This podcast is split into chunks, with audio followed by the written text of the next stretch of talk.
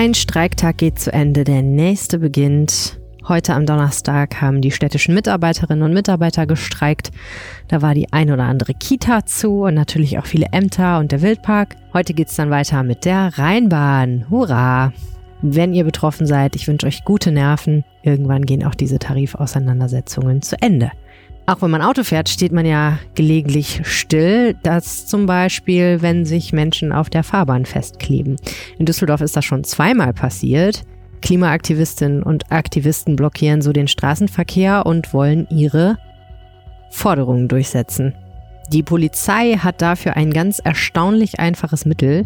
Darüber reden wir gleich. Die Politik in Hannover hat auch ein relativ einfaches Mittel gefunden, um diese Blockaden zu beenden. Der Oberbürgermeister von Hannover hat nämlich einfach einen Brief geschrieben. Das allerdings will Oberbürgermeister Stefan Keller hier aus Düsseldorf auf keinen Fall machen. Darüber rede ich gleich mit Uwe Jens Runau. Die Kollegin Julia Nemesheimer nimmt uns mit in die wunderbare Welt des Frühlings und der Pflanzen. Sie hat sich mal ein bisschen schlau gemacht, wie die Stadt eigentlich bei gestiegenen Energiepreisen damit umgeht, dass die ein oder andere Blume ja erstmal angezüchtet werden muss im beheizten Gewächshaus, bevor sie in Blumenkübel an der Straße gesetzt werden kann. Da gibt es tatsächlich interessante Neuigkeiten. Und wir bleiben frühlingshaft. Das dritte Thema. Es geht um das schöne Thema Eiscreme. Allerdings leider geht es auch um den Preis von Eiscreme und der geht wie alle Preise im Moment rauf. Wie stark, das weiß Maximilian Nowot aus der Wirtschaft bei uns. Mein Name ist Helene Pawlitzki und ich bin in der Lokalredaktion Düsseldorf mit bezaubernden Kollegen. Ihr hört Folge 249 dieses Podcasts und der Rhein steht bei 1,64 Meter. Rheinpegel. Der Düsseldorf-Podcast der Rheinischen Post. Eine neue Woche in Düsseldorf. Herzlich willkommen im Rheinpegel-Podcast, wo es jede Woche um die Themen geht, die die Landeshauptstadt bewegen. Mein Name ist Helene Pawlitzki. Ich kümmere mich bei der Rheinischen Post um die Podcasts. Und am Anfang würde ich ganz gerne mal kurz eine Frage beantworten, die mir öfter mal gestellt wird von Hörerinnen und Hörern. Wie kann ich dem Rheinpegel-Podcast helfen? Ich mag den Rheinpegel-Podcast. Ich würde ihm gerne irgendwie unter die Arme greifen. Da gibt es mehrere Möglichkeiten und ich wollte das einmal ganz kurz grundlegend erklären. Das meiste davon wisst ihr wahrscheinlich schon. Aber es gibt so ein paar Feinheiten. Also, man kann den Podcast bewerten. Das hat zum Beispiel Stefan H. bei Apple Podcasts gemacht. Sehr guter Podcast für Düsseldorfer und Interessierte. Informativ, spannend, aktuell. Guter Podcast zu aktuellen und manchmal auch überraschenden Themen in und um Düsseldorf. Es steckt sehr viel Herzblut in jeder Folge. Ja, das hast du richtig erkannt, lieber Stefan. Vielen Dank fürs Hören. Vielen Dank fürs Bewerten. Uns helfen Bewertungen insofern, als dass, wenn man genug Bewertungen in einer bestimmten Zeit bekommt, man tatsächlich in den Apple Podcasts Charts landet. Da muss man allerdings wirklich viele Bewertungen in sehr kurzer Zeit haben und das ist, glaube ich, beim Rheinpegel Podcast nicht so unbedingt realistisch, aber trotzdem helfen uns Bewertungen natürlich, weil Leute, die gucken, ob sie diesen Podcast hören sollten, schon schauen, wie ist er bewertet. Aktuell sind wir bei 4,7, das heißt, uns hilft jede gute Bewertung auf jeden Fall weiter und äh, es ist großartig, wenn ihr das macht. Bei Spotify hilft uns das auch, da müsstet ihr allerdings schon ein paar Folgen gehört haben, bevor ihr bewerten dürft. Und in anderen Podcast-Apps hilft es uns natürlich auch, wenn ihr auf was auch immer drückt, ein Like, ein Herz oder was es da gibt. Ihr könnt den Podcast auch einfach weiterempfehlen. Das hilft uns, glaube ich, ehrlich gesagt am allermeisten. Also wenn ihr einfach jemandem, den ihr kennt und von dem ihr wisst, der interessiert sich auch für das, was in Düsseldorf passiert, den Podcast weitergebt, dann ja, dann hilft uns das wirklich am meisten. Das hat Diana gemacht. Die hat mir geschrieben, habe den Rheinpegel gehört und meine Tochter angefixt, hast einen neuen Fan. Voll cool. Hallo Diana, hallo Tochter von Diana. Schön, dass du jetzt auch dabei bist. Finde ich voll super. Übrigens hat Diana noch was anderes gemacht. Die hat mir nämlich einen Link zu einer Umfrage geschickt. Da geht's um das neue Opernhaus. Falls ihr diese Umfrage noch nicht kennt und noch nicht gemacht habt und euch für das Thema interessiert, geht auf jeden Fall mal vielleicht auf den Link, den ich in die Shownotes packe. Da kann man in so einer Viertelstunde ungefähr relativ ausführlich so ein paar Meinungen dazu abgeben, was das neue Opernhaus alles können soll und so weiter und so fort. Also habe ich auch mitgemacht, fand ich wirklich ganz spannend. Ja, also weiterempfehlen den Podcast, einfach jemandem erzählen, dass es den Podcast gibt. Ich glaube, das ist das, was uns am allermeisten bringt, wenn ihr jemanden dazu bringt, ebenfalls den Rheinpegel-Podcast zu abonnieren und zu hören. Ach ja, apropos abonnieren, das könntet ihr natürlich auch machen. Felix hat mir geschrieben, ich interessiere mich vor allem für den Podcast, brauche aber kein RP-Abo. Wie wäre es, wenn ihr auch ein kleineres Podcast-Abo macht? Ich werde gerne etwas bezahlen, damit der Podcast erhalten bleibt. Ich finde toll, dass er kostenlos ist, aber der Verlag soll nicht irgendwann auf die Idee kommen, den Podcast sein zu lassen, weil er sich nicht lohnt. Das berührt natürlich so ein bisschen die Frage der Monetarisierung dieses Podcasts. Und es ist ja so, ihr habt ja am Anfang dieses Podcasts Werbung gehört und vielleicht hört ihr gleich noch ein bisschen mehr Werbung und Das ist in erster Linie ja unsere Einnahmequelle, Werbung. Also wenn ihr die Werbung hört, tut ihr schon viel für den Podcast. Ähm, je mehr Leute die Episode downloaden, desto besser können wir das natürlich vermarkten. Das bringt uns halt auch viel. Also Reichweite bringt uns auch wieder Geld irgendwie und führt eben dann natürlich klar am Ende dazu, dass der Verlag sagt, jo, es lohnt sich für uns, den Rheinpegel-Podcast zu machen. Man muss aber auch sagen, ähm, wir haben im Moment keinerlei Bestrebungen, den Rheinpegel-Podcast einzustellen. Also keine, keine Angst. Wenn ihr mehr noch machen wollt, ähm, könnt ihr ein RP Plus Abo abschließen. Wir haben ja mal eine Weile immer Werbung gemacht dafür und dann auch eine bestimmte URL genannt, einen bestimmten Link genannt, über die ihr das machen könnt. Das gibt's im Moment nicht. Aber wenn ihr tatsächlich einfach mal für einen Monat oder mehrere Monate natürlich am liebsten ein RP Plus Abo abschließt, auch wenn ihr jetzt vielleicht nicht sofort sagt, ich brauche das, ich muss unbedingt einen RP Plus Zugang haben, dann hilft das natürlich enorm. Und wenn ihr dann auch noch Bescheid sagt, öffentlich, dass ihr das gemacht habt, um den Rheinpegel-Podcast zu supporten, dann bringt mir das natürlich mega viel. Ne? Also wenn ihr jetzt twittert oder von mir aus eine Mail schreibt an mich oder die Chefredaktion, dass ihr ein Abo abgeschlossen habt, das ist äh, super für mich, weil ich dann natürlich argumentieren kann, dass es Leute gibt, die die RP unterstützen. Letztendlich ist es natürlich einfach so, die Kolleginnen und Kollegen, die hier im Podcast zu Wort kommen, das sind RP-Redakteurinnen und Redakteure. Und damit ihr Gehalt bezahlt wird, ist natürlich wichtig, dass genug Digitalabos abgeschlossen werden letztendlich. Das macht diesen Podcast eigentlich wirklich möglich. Also mit einem Abo macht ihr diese, diesen Podcast möglich. Also das ist wirklich eine gute Möglichkeit, uns zu unterstützen. Und auch wichtig, wenn ihr wollt, vierte Möglichkeit und damit auch wirklich die letzte, den Podcast mit uns zusammen weiterentwickeln. Also Liebe Helene und Team, schreibt David, super gern würde ich in eure Listen für den Rheinpegel und den Aufwacher aufgenommen werden. Ihr seid große Klasse und du, Helene, bist wahnsinnig lustig. Ich freue mich jede Woche aufs Neue auf deine schlagfertigen Sprüche und klugen Analysen. Euer großer Fan David. David, äh, ich bin auch ein großer Fan von dir und dieser, dieser netten Zuschrift. Ich habe mich extrem gebauchpinselt gefühlt. Vielen, vielen herzlichen Dank für diese tollen Komplimente. Ganz entzückend. Ähm, worauf äh, David anspielt, ist die schon öfter erwähnte Rheinpegel WhatsApp Broadcast Liste. Wenn ihr wollt, könnt ihr uns eine WhatsApp schreiben an 0160 80 80 844. Unsere Telefonnummer speichern mir sagen, dass ihr auf die Listen wollt und dann tue ich euch auf die Listen und ab und zu hört ihr von mir. Ihr könnt mir natürlich auch jederzeit schreiben und ab und zu kriegt ihr mal ein bisschen Bonus-Content von mir, ein paar Fotos von den Aufzeichnungen, ein Video vorab und so weiter und so fort. Also wenn ihr mögt, ähm, dann macht das. Ihr unterstützt uns damit insofern, als dass ich immer mal Fragen habe dazu, welche Themen sollen im Podcast vorkommen, lieber Thema A oder lieber Thema B wie sollen wir mit dem Podcast umgehen, was ist ein guter Zeitpunkt, um den Podcast zu hören und so weiter. Also ihr helft mir, weil ich natürlich wissen will, wer seid ihr, wie hört ihr den Podcast? Denn je mehr ich darüber weiß, wie eure Nutzungssituation ist, desto besser kann ich daran arbeiten, dass dieser Podcast für die meisten Leute einfach gut funktioniert. Weil er eine bestimmte Länge hat, weil er zu einem bestimmten Zeitpunkt erscheint und so weiter und so fort. So, das war jetzt sehr viel Housekeeping. Ich hoffe, ihr seid noch dabei. Wenn ihr euch jemals gefragt habt, wie das eigentlich ist, zwischen äh, Klopapierrollen und einer Mozzarella-Bar einen Champagner zu trinken, dann empfehle ich euch am Wochenende nochmal hier in diesen Feed zu gucken. Da gibt's dann nämlich eine Bonus-Episode zusammen mit meinem Kollegen Henning Rasche, der eine lange, schöne Geschichte darüber geschrieben hat, wie das eigentlich funktioniert, dieses Luxussegment bei Edeka zur Heide im The Crown an der Berliner Allee. Ich muss sagen, ich bin selber schon mal da gewesen zu einem Champagner-Tasting. Ich bin auch schon das ein oder andere Mal an dieser Weinbar hängen geblieben und habe mich da hingesetzt. Es ist hochgradig kurios, was für Leute da rumhängen. Äh, und das fand Henning auch und hat darüber eine schöne lange Geschichte geschrieben, über die ich mich dann mit ihm morgen unterhalte. Und die Episode findet ihr dann als Bonus-Content am Wochenende in diesem Feed. So, gleich sprechen wir über die Frage, wie die Polizei in Düsseldorf Klimakleber, sogenannte, von der Straße abkriegt. Vorher aber eine kleine Pause, in der vielleicht auch ein kleines bisschen Werbung läuft.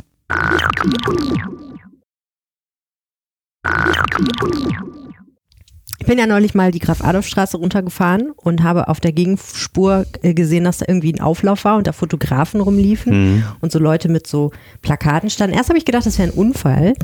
Und dann habe ich aber geschnallt, dass das wahrscheinlich ein Klimaprotest ist. Und habe ich gedacht, so, jetzt hat es Düsseldorf auch ereilt. Mhm. Jetzt kleben sie sich im Berufsverkehr morgens um 8.30 Uhr auf der Graf-Adolf-Straße fest. Und ja. so war es auch. So war es, ne? Das, ja. das ist auch ein tolles Mittel, ne? Man setzt sich hin. Ich meine, man könnte schnell weggetragen werden, aber wenn man festklebt, dauert das Ganze.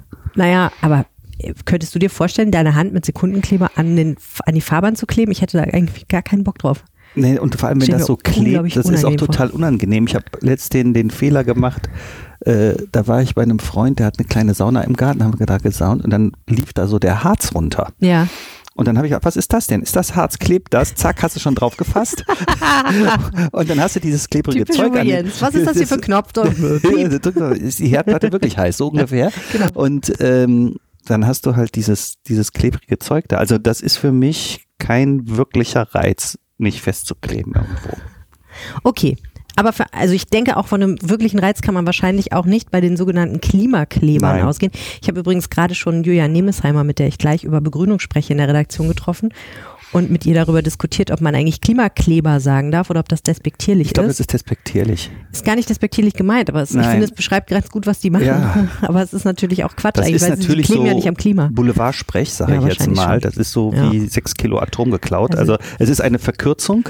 Jeder versteht, worum Sechs es Kilo geht. Atom geklaut. war mal eine Überschrift in einer Zeitung, die große Buchstaben hat.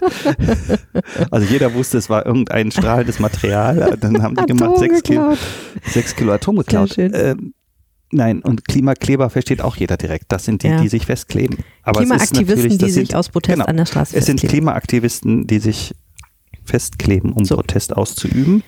Korrekt gesagt. Ja.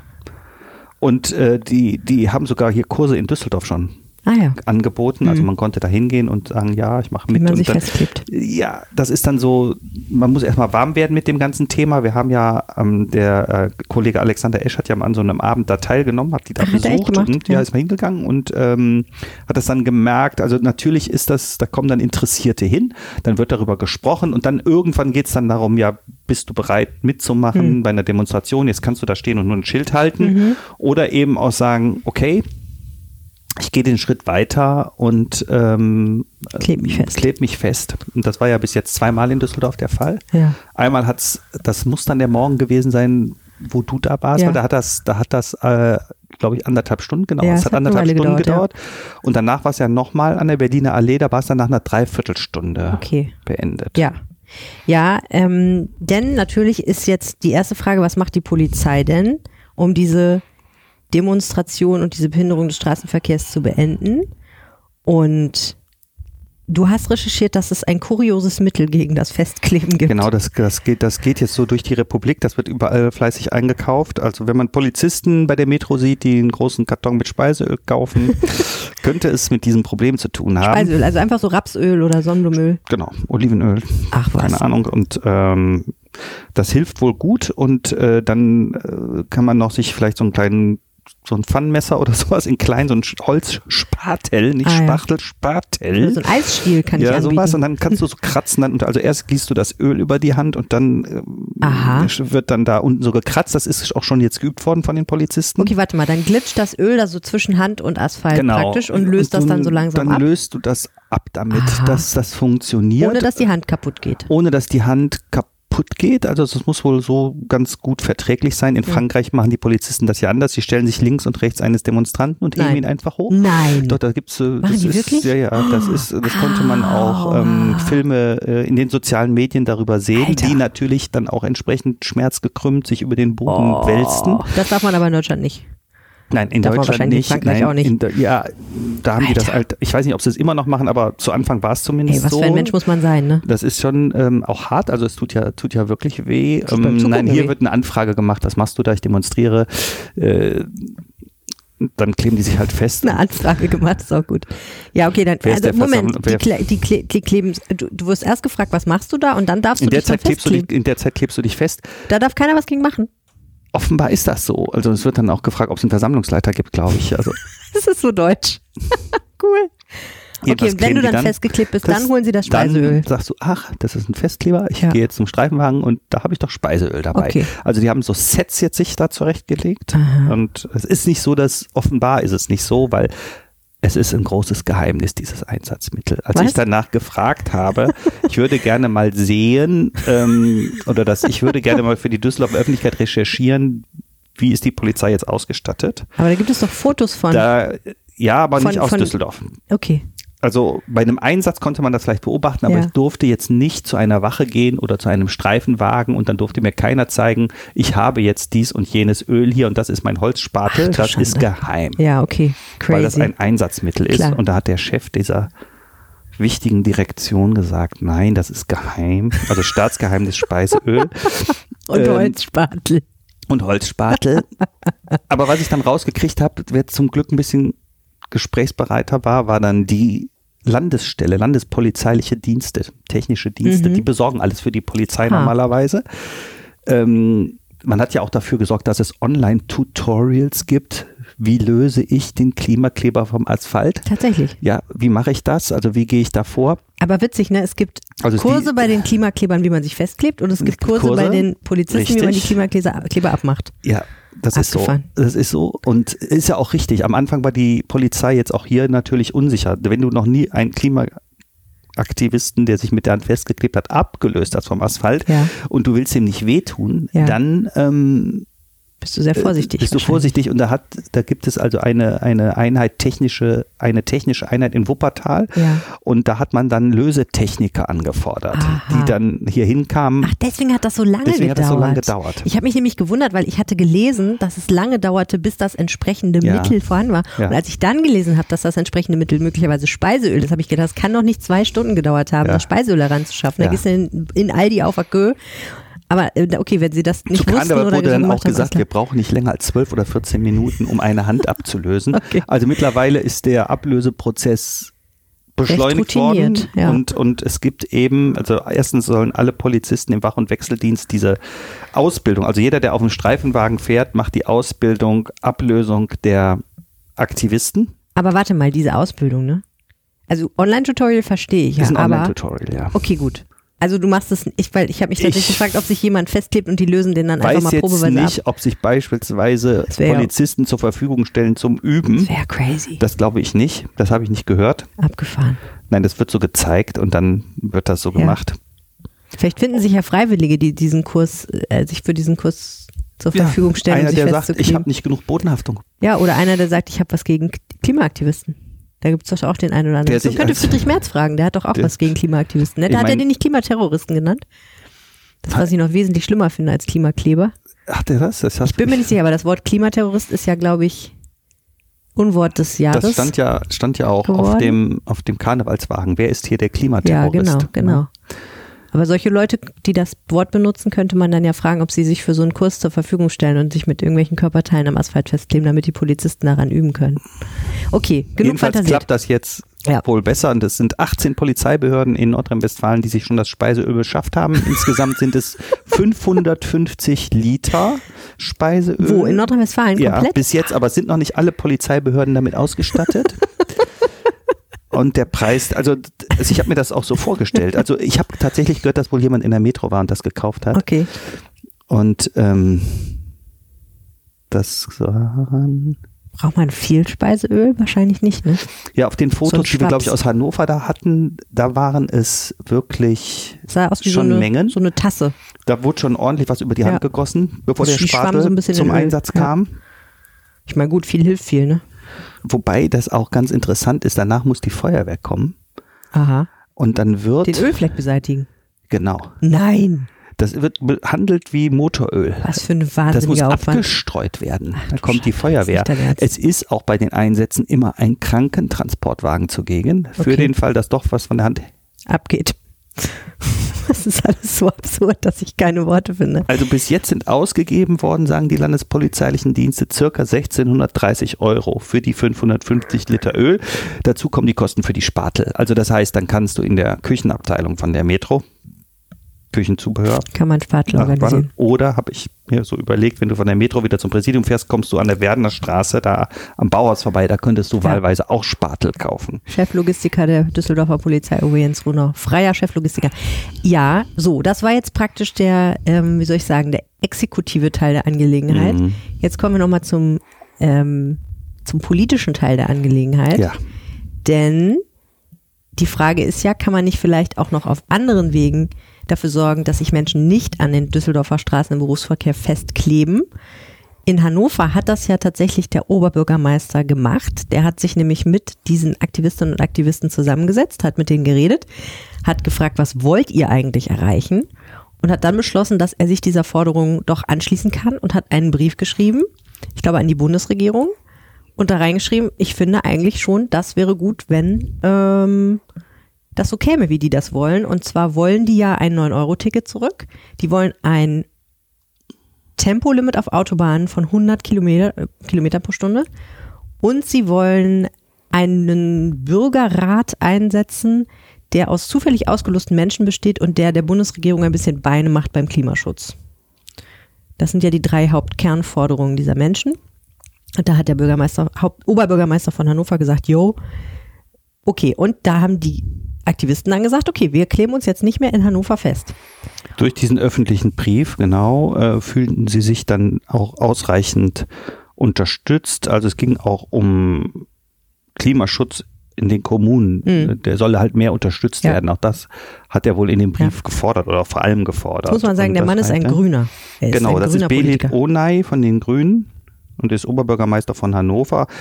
Und der Düsseldorfer Oberbürgermeister, den hat meine Kollegin Nicole Lange befragt und da hat der Oberbürgermeister aber gesagt, er würde nicht mit denen verhandeln und auch nicht solch einen Brief schreiben, hm. um das zu erreichen.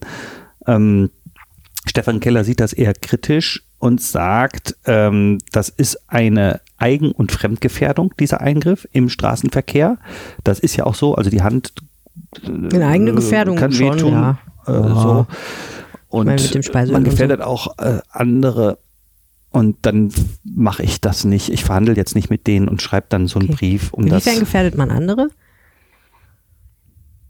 Ich meine, gut, also vielleicht nicht direkt, bin, aber es, am Anfang war ja das Problem von wegen Rettungsgasse ja, genau. beispielsweise. Der Darauf Fall in, ja in Berlin, wo die Frau gestorben genau. ist, ne?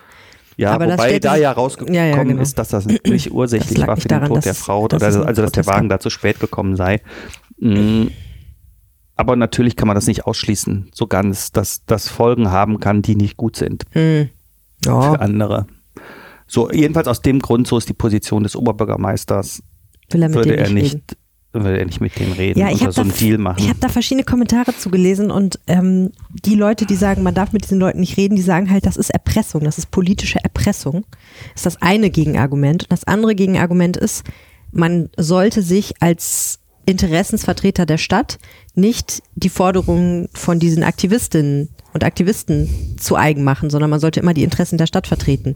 Jetzt scheint der Oberbürgermeister von Hannover der Ansicht zu sein, dass die, die Interessen der Stadt und die Interessen der Aktivisten nicht weit auseinander liegen und dass, das, dass er das durchaus vertreten kann. Ähm, wie, wie stehst du zu diesem Argument der politischen Erpressung?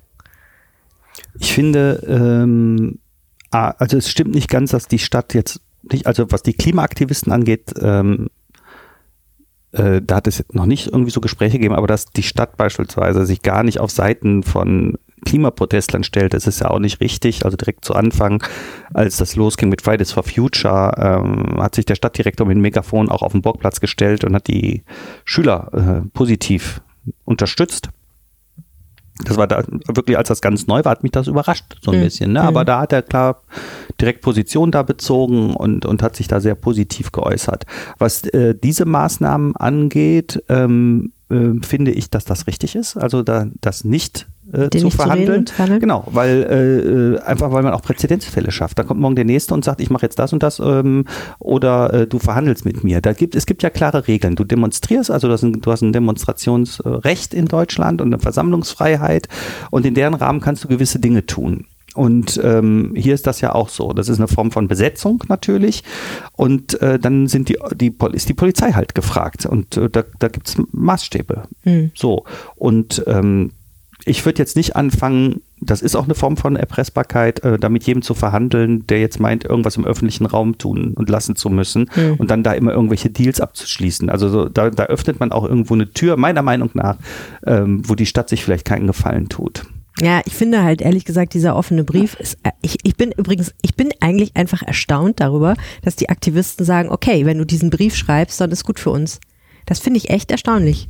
Das finde ich einen geringen Preis, ehrlich gesagt, für den die bereit sind, in Hannover das nicht mehr will zu vielleicht einen etwas höheren Preis. Also ja, gut, da muss man ja, aber das ist ja eine Verhandlung. Du musst es ja nicht machen, ne? Also Weil Ich wenn mein, die nur wollen, dass gerade wenn, wenn sie nur wollten, dass Keller einen Brief schriebe sozusagen, das weiß ich ja nicht, wie es in Düsseldorf ist mit dieser Gruppe, aber da, da würde ich sagen, okay, wenn dann jetzt von jetzt auf sofort das einfach nicht mehr passiert, das ist doch ein geringer Preis, den man zahlt für die Interessen der Bürger der Stadt. Ja, es Ich ist weiß, was du meinst auf der anderen Seite ist es eine gewisse, ja, es ist eine gewisse Prinzipienfrage ähm, Frage. und du, du weißt ja nicht, ob damit eben Schluss ist. Das ist ja der Ja. Punkt. Also, äh, also strategisch gesehen halte ich das für richtig. Hm. Im Einzelfall betrachtet ist es ein geringer Preis, da gebe ich dir recht. Das, das ist so.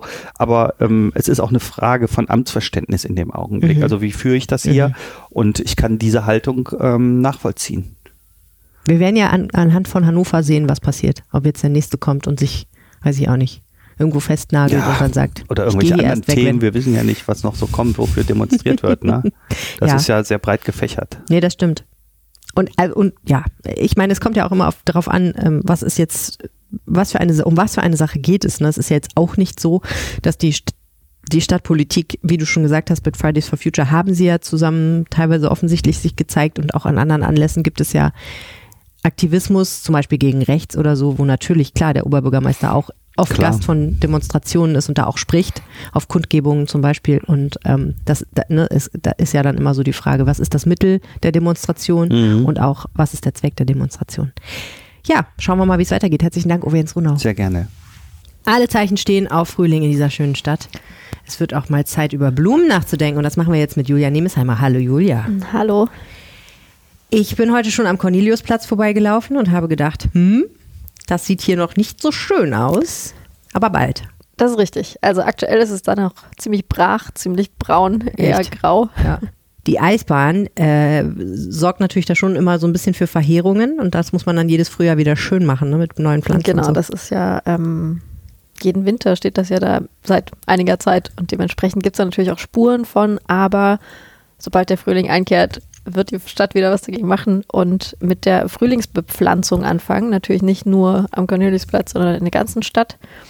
Und wir haben uns jetzt mal gefragt, ob es eigentlich Einschränkungen geben wird dieses Jahr. Also alles wird ja teurer, das merkt man ja an jeder Stelle irgendwie, auch beim Eis zum Beispiel. Das kostet ja inzwischen auch 2,40 Euro die Kugel, habe ich gestern Mhm, gelesen. Reden wir gleich drüber. Ähm, und dann dachten wir, vielleicht macht das ja auch ein, hat das auch einen Einfluss darauf, welche Pflanzen gepflanzt werden, wie viele überhaupt gepflanzt werden, ob alle Beete bepflanzt werden werden.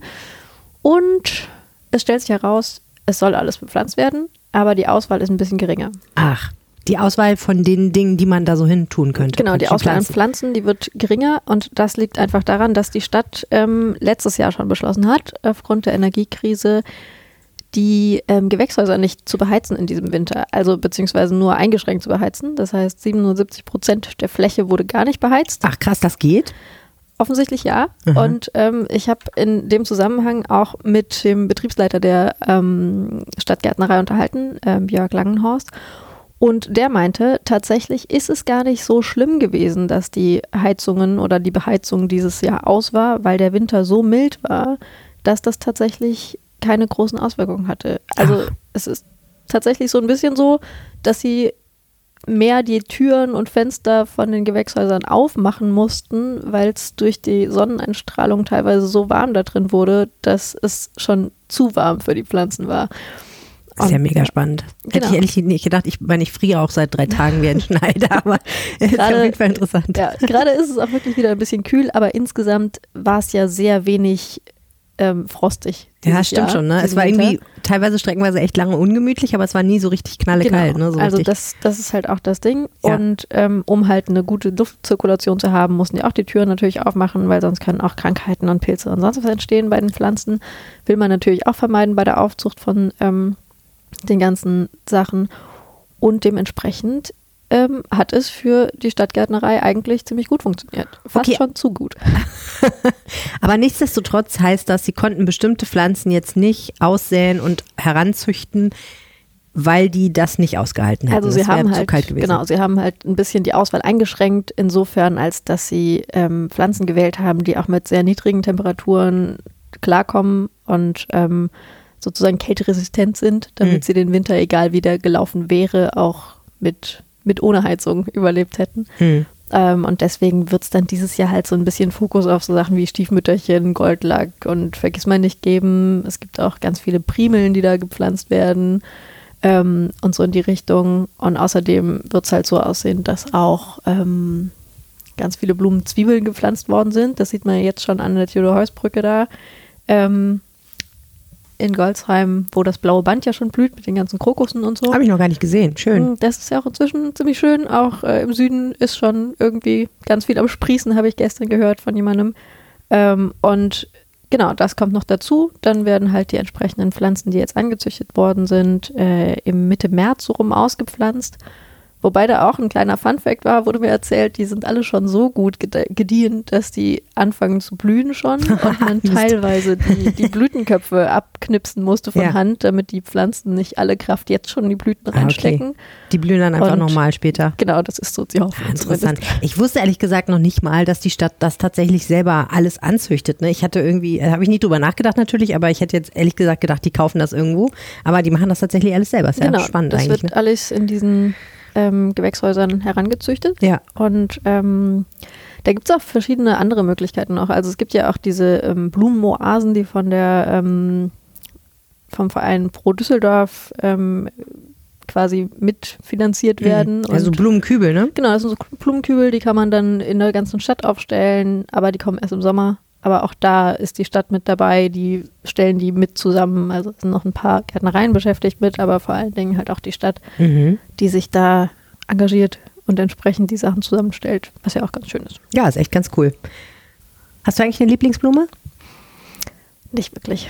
Ich, äh, ich bin nicht so der Blumenmensch, weil ich äh, gegen ungefähr alles allergisch bin. Deswegen ah. sind das bei mir immer nur Grünpflanzen, die nicht blühen mm, in meiner verstehe. Wohnung. Ja, ja, ja, das stimmt. Also mit anderen Worten, wenn man dir einen Blumenstrauß bringt, dann rennst du schreiend weg. Ja, Blumenstrauß ist eh so eine Sache. Ne? Ich bin da ja nicht so der, der Typ für. Ähm, Schnittblumen? Weil Schnittblumen einfach für mich so absolut gar nicht gehen. Also wenn, wenn man mir einen Gefallen tun will, dann gerne irgendwie so eine Topfpflanze oder einen Kaktus oder so, den ich nicht umbringen kann.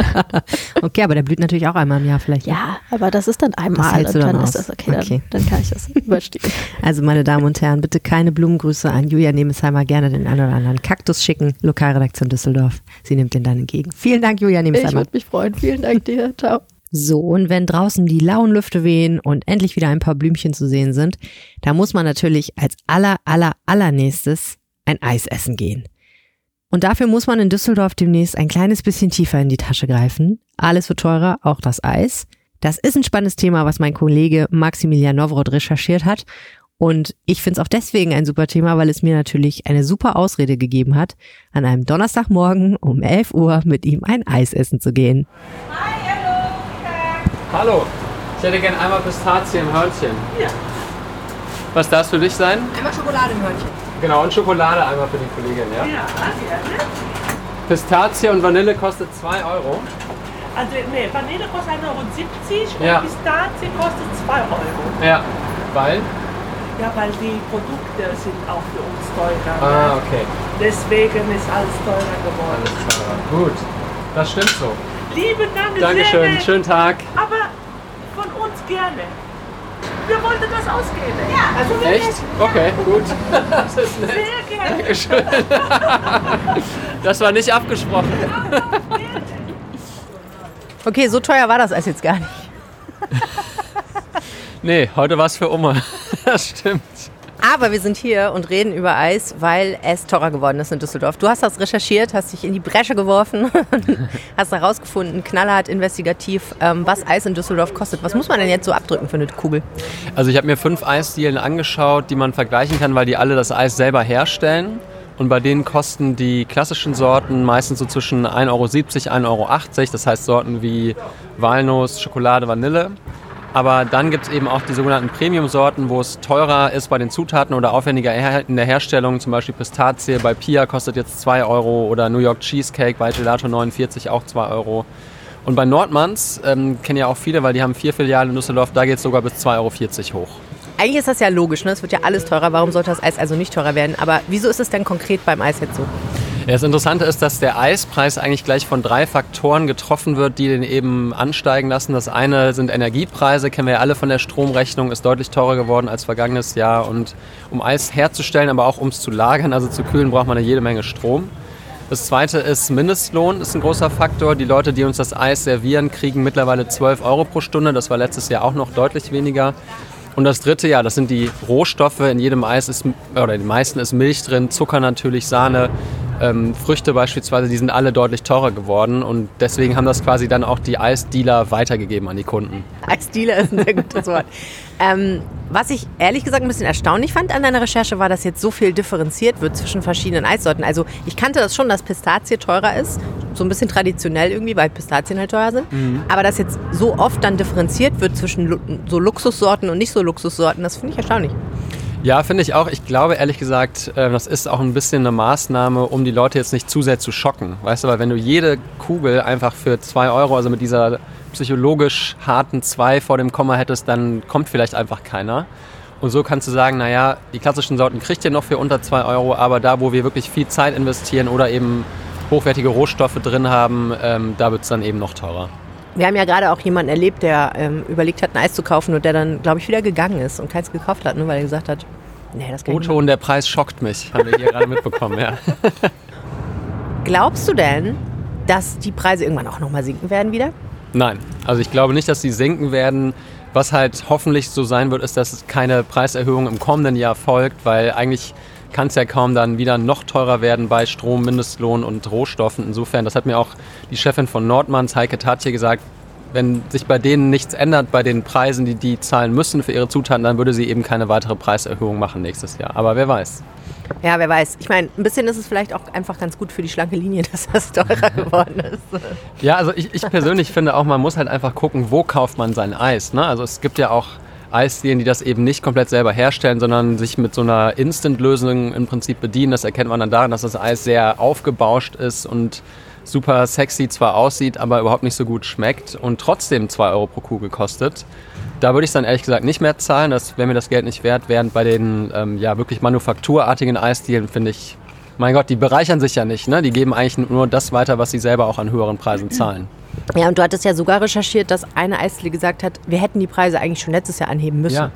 Das ist spannend bei Eiscafé Pia, das ja sehr viele in Düsseldorf kennen, denn das gibt seit über 50 Jahren auf der Kasernenstraße, erkennt man immer an den riesigen Schlangen im Sommer. Die waren letztes Jahr noch super günstig mit 1,20 Euro.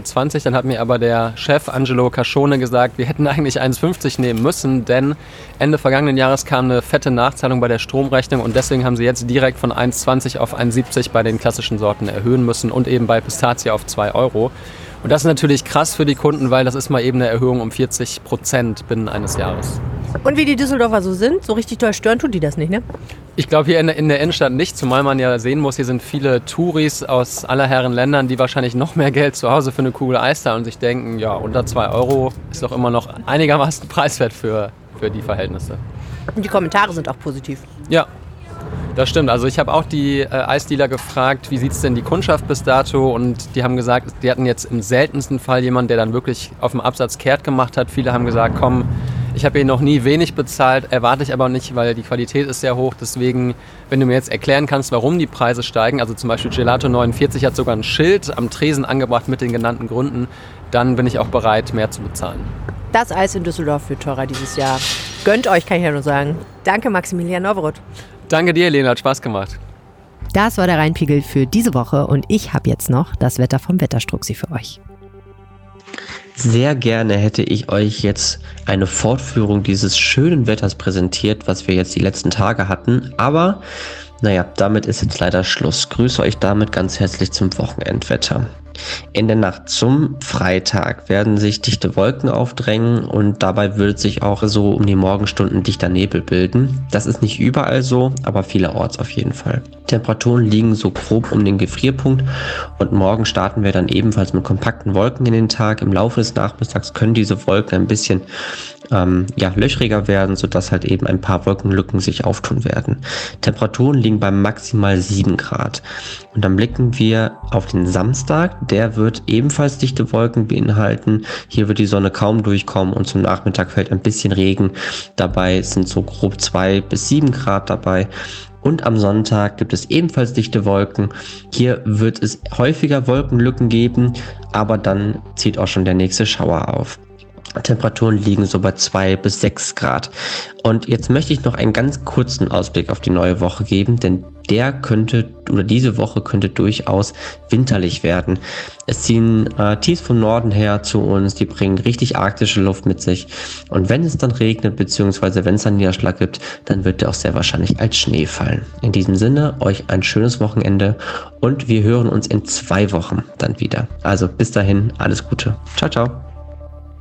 Das Wetter vom Wetterstruxi Jens Strux, dem Hobbymeteorologen für Düsseldorf. Wenn ihr mehr wissen wollt, schaut vorbei auf seinem Blog jensstrux.blog. Wenn ihr uns was sagen möchtet, dann könnt ihr das machen per E-Mail an reinpegel.rheinische-post.de. Ihr findet mich auch auf Twitter, auf LinkedIn, auf Instagram, überall sonst. Ich freue mich immer von euch zu hören. Wenn ihr ab und zu mal ein Video von mir sehen wollt, könnt ihr das übrigens im Instagram-Kanal RP Düsseldorf tun. Da hüpfe ich durch die Gegend. Ich wünsche euch jetzt erstmal eine schöne Woche, hoffentlich entspanntes Wochenende. Bis bald. Ciao. Mehr im Netz. Alle Nachrichten aus der Landeshauptstadt findet ihr auf rp-online.de/düsseldorf.